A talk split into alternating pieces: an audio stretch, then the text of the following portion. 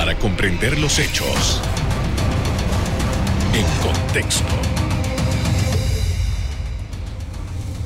Muy buenas noches, sean todos bienvenidos y ahora para comprender las noticias las pondremos en contexto. En la noche de hoy vamos a hablar sobre el movimiento Vamos y para ello nos acompaña la diputada suplente Walkiria Chandler. Buenas noches. Muy buenas noches, muchas gracias. Gracias por aceptar nuestra invitación.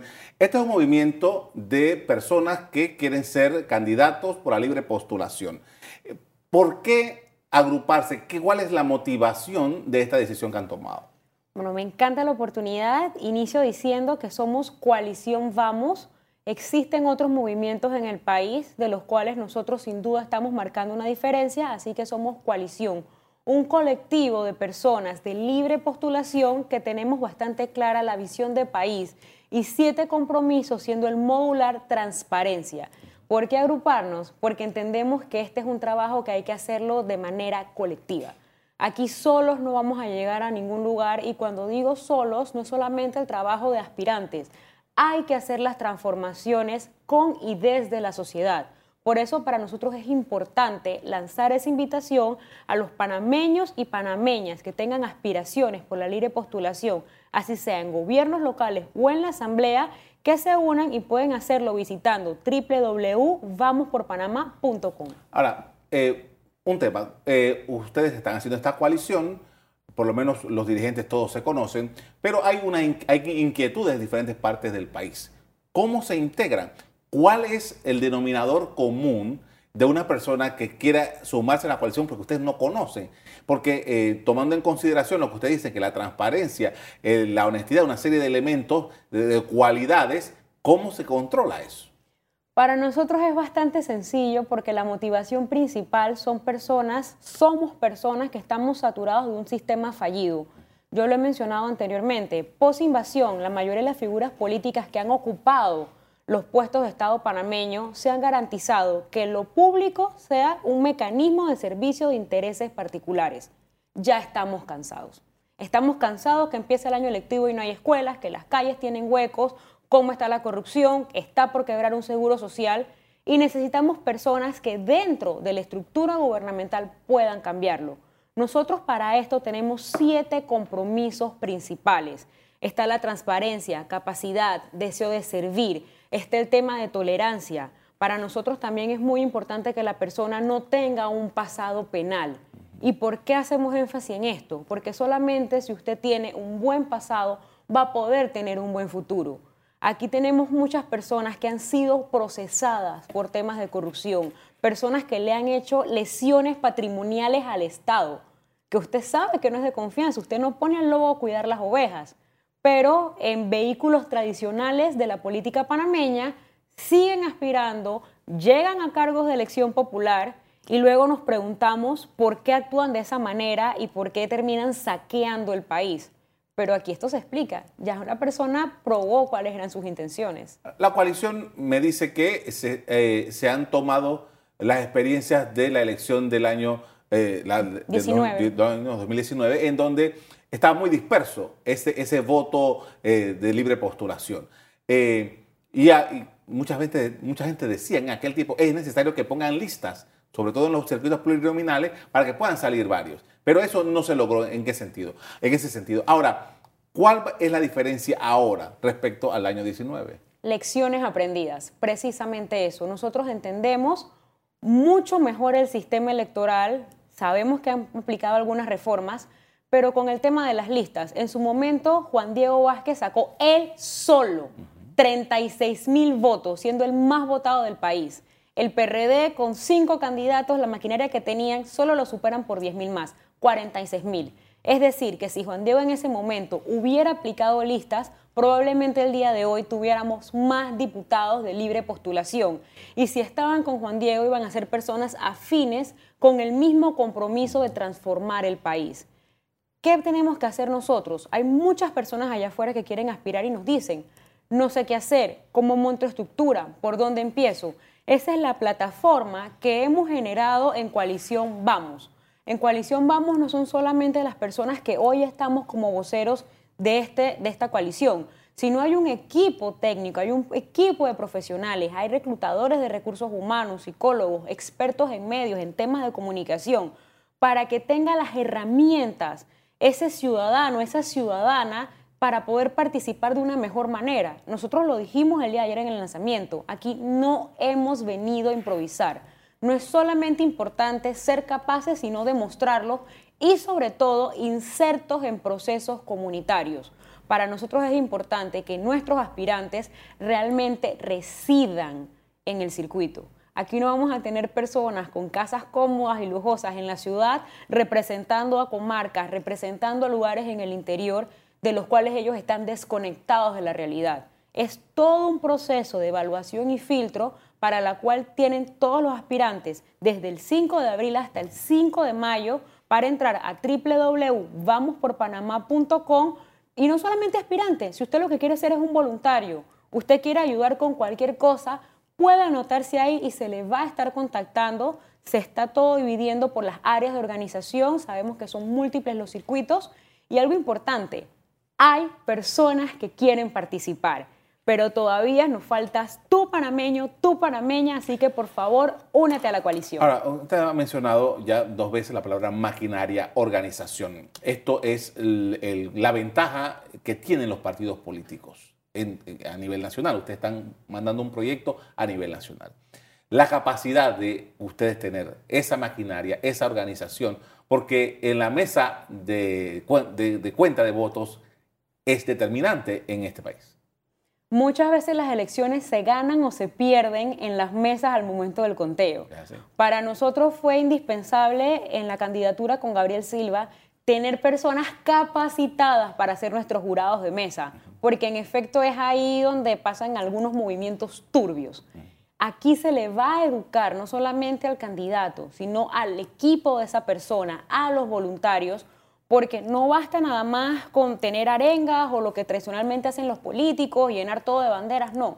Aquí nosotros estamos no solamente preparando candidatos, sino también preparando una ciudadanía. Y ven ambas vías, porque no solamente el ciudadano que espera un comportamiento de alguna figura electa, yo lo comentaba, a veces se confunde entre los roles de representante y de diputado, sino que llegan muchas veces al cargo sin saber para qué van hay diputados y diputadas en la Asamblea que piensan que su trabajo es repartir hojas de zinc.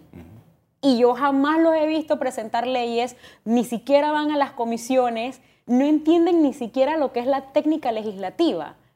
Y como le dije, si nosotros no vamos a improvisar, Coalición Vamos no va a mandar a nadie, a la Asamblea, ni a gobiernos locales que vaya a sentarse a aprender qué va a hacer. Con esto vamos a hacer una primera pausa para comerciales. A regreso seguimos hablando sobre esto de la coalición Vamos. Ya regresamos.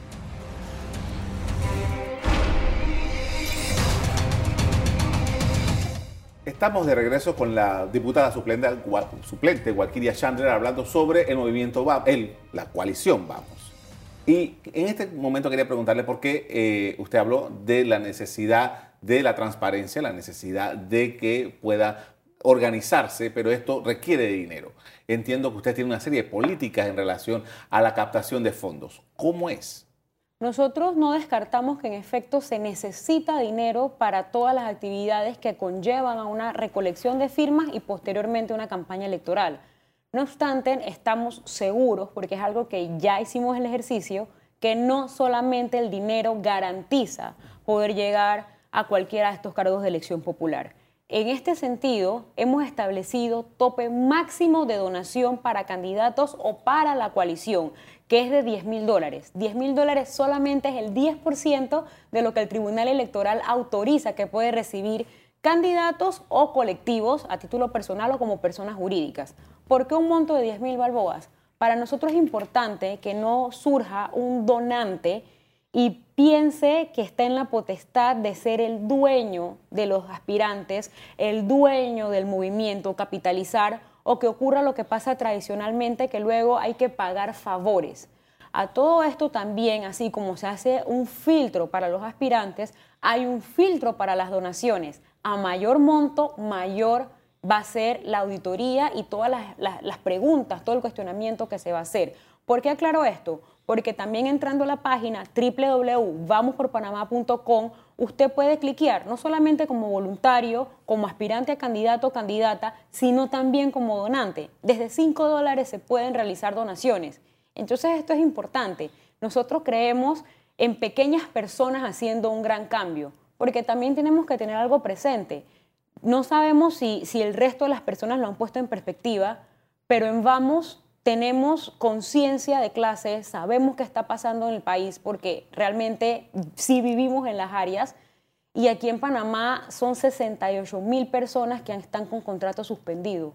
En Panamá sí hay una recesión económica, son 28 mil los estudiantes que han pasado de escuelas particulares a públicas, así que en Panamá no está corriendo la fuente del dinero no estamos para hacer campañas costosas, no estamos para gastos innecesarios y asimismo no todo panameño va a estar en capacidad de donar, pero lo que pueda dar puede estar seguro que va a ser buen, bien empleado, perdón, para tratar de garantizar que las mejores personas lleguen a estos cargos. Ahora, eh, la coalición es de personas que no están afiliadas a un partido político no necesariamente personas que son apolíticas, eh, por un poco para entender el tema, porque muchas personas entienden que un independiente es una persona que no piensa en política o que no hace nada de política. Ese es un concepto que hay que ayudar a evolucionar a la sociedad. Desde Aristóteles sabemos que somos animales políticos y desde el momento que usted está en una parada y le conversa a una persona sobre alguna situación del país, es política. Esa es nuestra interacción como seres humanos. Nosotros, ¿qué hemos dicho? Las puertas no están abiertas para líderes de partidos políticos. Óigase bien, líderes de partidos políticos. Si usted es un ciudadano, que usted tuvo la militancia, usted estuvo afiliado a cualquier colectivo político, no hay ningún problema. Pero al momento de correr bajo la fuerza que es o va a ser la coalición Vamos, debe renunciar a ese partido para que no tenga la dualidad ni el conflicto de intereses. ¿Por qué no líderes de partidos políticos? Ya hay un sinsabor en la ciudadanía de algunos colectivos que se han creado o algún tipo de agrupaciones bajo la falsa marca de independientes o libre postulación y simplemente son personas que jalan toda la maquinaria, todo lo que tienen en las estructuras político-partidistas y se montan en movimientos que hasta ese momento eran bien vistos. Y nuevamente está la desigualdad en la competencia al momento de aspirar. Nosotros no queremos eso, como lo hemos mencionado. Las candidaturas no pueden estar definidas solo porque quién tiene más dinero. Porque incluso aquí sabemos que hay muchas personas que tienen dinero mal habido porque han hecho su riqueza pelechando del gobierno etapa tras etapa. Y eso no es lo que se quiere.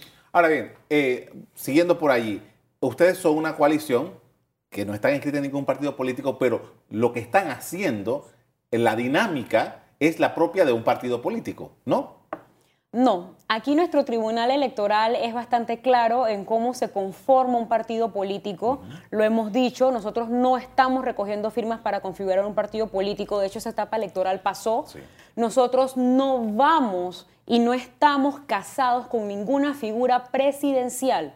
Nosotros estamos trabajando poder impulsar y animar a panameños y panameñas a aspirar a cargos en gobiernos locales, entiéndase, alcaldías y representaciones y para la asamblea, diputaciones. Nosotros ni siquiera estamos considerando la parte de figura presidencial. ¿Por qué? ¿No van a endosar, vamos, a ningún candidato presidencial? De momento, ese no es el espíritu con el cual esto se ha creado, porque entendemos que los cambios se hacen desde las bases. El cambio tiene que venir de abajo hacia arriba, no simplemente una figura hegemónica, mesiánica, que diga, este es el camino, pero usted no ha hecho el trabajo inserto en los procesos comunitarios. Y eso es lo que nosotros hemos entendido. Por eso no, nosotros no somos el partido político, no tenemos el tema de delegados, la estructura de los frentes. Lo que nosotros queremos es facilitarle el camino a personas libre postulación que al momento que decidan aspirar en Vamos deben renunciar al partido para que no exista ese conflicto de intereses. Ahora, ¿cuáles son los temas cruciales para Vamos? La principal, el principal tema para nosotros es transparencia y corrupción, porque la corrupción sin duda afecta el desempleo, afecta la educación, afecta la salud. Nosotros tenemos una agenda muy marcada que es todo el tema que pasan por las desigualdades. Panamá es uno de los países más ricos de la región. Sin embargo, está entre el tercer país más desigual de este continente. Y no hay razón para que estemos así. En Panamá tenemos la segunda tasa más alta de embarazos en adolescentes, solo nos supera Haití. Esto a mí me da vergüenza y no tiene por qué suceder. Entonces son temas que han entrado al debate. El tema de la paridad, para nosotros es importante tener mujeres en cargos de elección popular, mujeres preparadas, mujeres con conciencia de género. Aquí hay muchos temas que están pasando, niñas obligadas a ser madre y que pareciera que no es un tema de Estado. Aquí se, intentó avanzar con un tema de una ley sobre gestión menstrual y es difícil porque tenemos una asamblea androcéntrica donde la mayoría son hombres que no lo entienden. Yo estoy luchando por una ley de nacimientos saludables para que mujeres que vayan a dar a luz en todo el territorio nacional, indistintamente si es público o privado el hospital, puedan tener un acompañante, no sufran violencia obstétrica, se les incentive la lactancia. Y esto es algo que el país necesita. Si usted está trabajando en los recién nacidos y usted empieza a trabajar en el periodo de la primera infancia, que es de 0 a 4 años, se va a gastar menos en pediatra. Usted como persona, la familia, incluso el Estado. Hay niños que llegan con déficit de atención y los problemas son desde que están en el periodo de gestación. Necesitamos posicionar todos estos temas. Con esto vamos a hacer una pausa para comerciales. Al regreso seguimos hablando sobre este tema. Ya regresamos.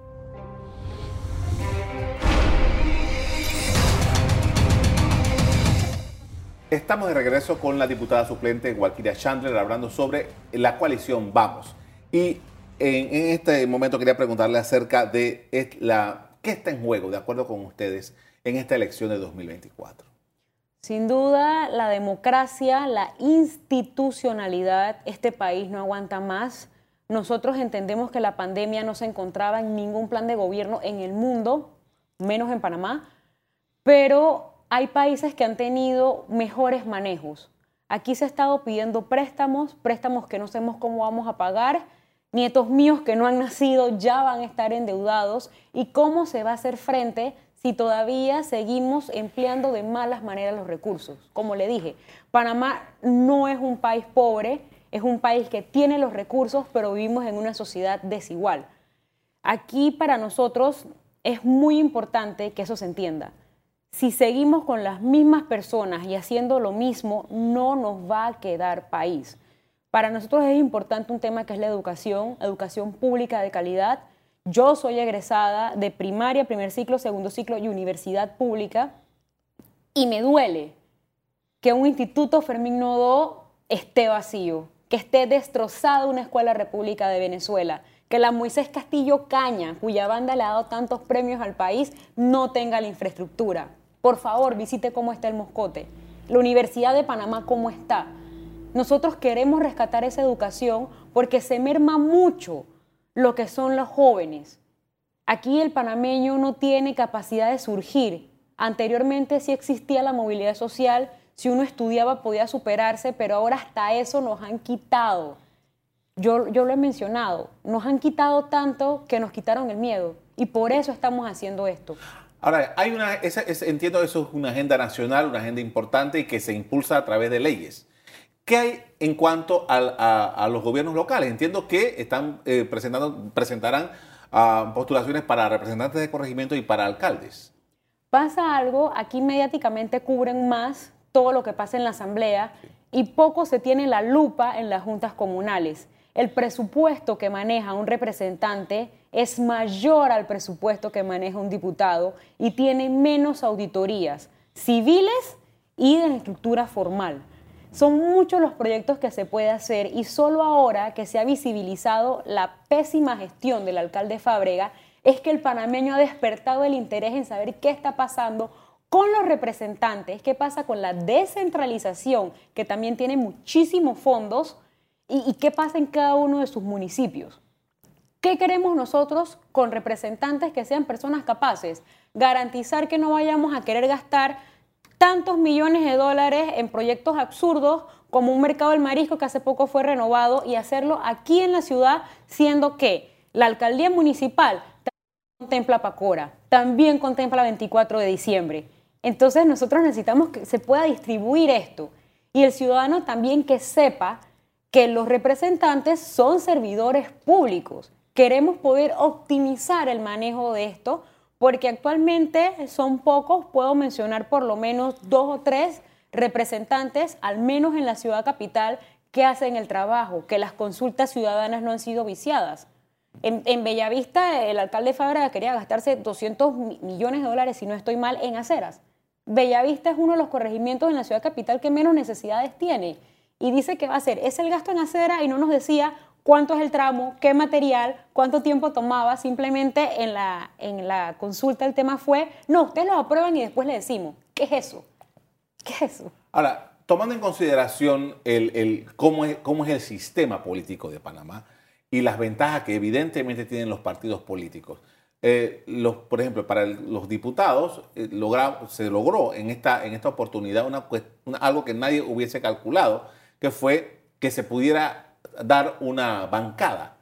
¿Cuáles son las aspiraciones del grupo de ahora en adelante? No solamente que subsista el concepto de bancada de libre postulación, que podamos ver ondeando esa bandera el próximo quinquenio, sino que se engrosen las filas. Queremos que se pueda tener más con representación en las 15 comisiones permanentes, que cada vez que se haga una subcomisión por un tema especial en la Asamblea estén representantes de la libre postulación. Actualmente, algunos de mis compañeros y yo somos los únicos voceros oficiales de la ciudadanía, que a través de nuestras redes sociales, de nuestros teléfonos decimos, hey, está pasando esto, están aprobando esto, viene este gol esto no tiene los procedimientos adecuados. Ojo ciudadanía con esta votación. Nosotros queremos poder tener la capacidad de que se replique con más curules adentro, porque en efecto no podemos hacerlo solos, las leyes todas pasan por ahí, incluso se ha hablado de temas de reformas electorales, si se reforma o no la constitución y al final todo pasa por la asamblea. Y si no tenemos a las personas más capaces, más comprometidas y más transparentes desde su origen, va a estar viciado todo. hablando de eso, entiendo que una de las cosas que eh, ayer se, informó era que ustedes renunciarían al fuero penal electoral. Es correcto y es algo que a mí me llena de mucho entusiasmo porque de hecho desde esta bancada se han presentado proyectos para que sea ley de la República que los aspirantes a candidato, la figura de elección popular, no tengan un fuero electoral. ¿Por qué? Porque lastimosamente existen personas que se han escudado en este fuero para sentirse que están encima de la ley. Nosotros no creemos eso. Aquí las figuras de diputados, alcaldes o representantes no son súper panameños por encima de la media, al contrario. Nosotros tenemos que trabajar más que el resto, porque incluso le puedo hablar en la asamblea cuando se dan estas sesiones o sesiones extraordinarias o hay algún tema, hay hora de entrada, pero no hay hora de salida. Y usted no solamente tiene que atender el pleno, un solo diputado puede estar en tres o cuatro comisiones y tiene que atender eso. Y nosotros hemos dicho, sin desvincularse la gestión comunitaria, que no implica andar repartiendo cosas en la comunidad, pero sí tienes que saber qué problemas hay en tu comunidad para, mediante la confección de las leyes, tratar de solventar las necesidades públicas. Pero por ahí pasa este tema. Ahora, ¿cuál es el ambiente que ustedes eh, sienten en la comunidad frente a, voto, frente a la realidad que implica el sistema político y sobre todo el sistema electoral panameño? Nosotros estamos muy optimistas. Evidentemente aquí no es que nos despertamos un día, Juan Diego, Gabriel, Yajaira, Irma y Walkiria y decidimos, bueno, vamos a hacer esto a ver qué sale. No. Esto es un tema pensado. Este es un tema que, como mencioné, tras bastidores tenemos profesionales, como le, indiqué incluso recursos humanos, todo, viendo las actitudes, cómo se puede hacer mejor. Y el deseo, la sed que tienen muchos panameños, sobre todo una nueva generación, que hasta cierto punto hemos sido condenados por no las mejores decisiones electorales de nuestros padres y abuelos, queremos rescatar esto y entendimos que tenemos que meternos si queremos que esto cambie porque no puede ser con los mismos. Hoy en nuestras redes sociales los mensajes han sido múltiples en nuestros celulares. Yo le puedo hablar a nivel personal, las personas que me han parado dicen, hay que hacerlo. Este es un cambio de timón porque si seguimos con las mismas personas y con lobos vestidos de oveja no se va a ningún lado. Aquí muchos se abrogan la camiseta de independiente y realmente no basta solo con no estar afiliado a un partido político. Usted tiene que tener independencia de criterio, económica, sociocultural. Incluso lo manifesté de algunos grupos que en temas espirituales tratan de imponer algunas agendas. Entonces, por ahí vamos. Le agradezco mucho por habernos acompañado esta noche para hablar de este tema, muy amable. Gracias. A ustedes también les doy las gracias por haber sintonizado y los invito a que sigan en sintonía de EcoTV. Buenas noches.